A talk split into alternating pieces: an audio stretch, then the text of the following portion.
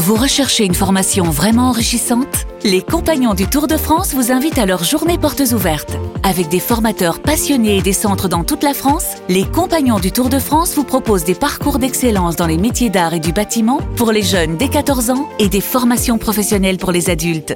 Pour connaître toutes les dates des portes ouvertes près de chez vous, rendez-vous sur compagnondutourdefrance.org. Les Compagnons du Tour de France, la transmission des savoir-faire. Vous écoutez RMC.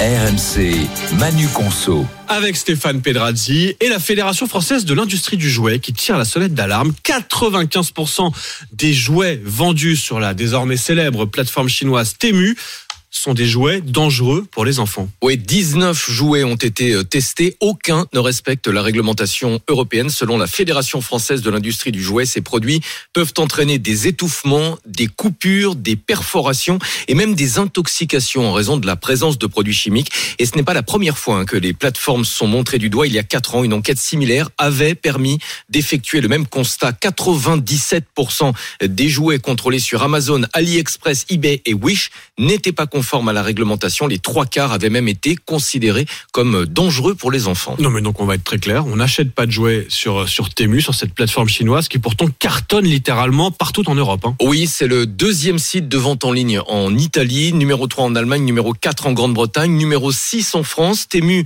euh, s'est rapidement imposé aux côtés euh, de l'américain Amazon grâce à des prix qui sont euh, particulièrement attractifs, hein, parfois moins de 50 centimes pour un produit. Son slogan « Faites des courses comme un milliardaire » lui a même permis de s'imposer face à d'autres géants euh, chinois du commerce en ligne, notamment AliExpress et euh, Shein, le nouveau Oui. géant de la fast fashion. Mais alors est-ce que cette guerre des prix au final ne va pas avoir des, des conséquences euh, directes sur la qualité? Alors, Temu affirme avoir pris des mesures pour déférencer euh, Mm. les jouets qui ne respectent pas la réglementation.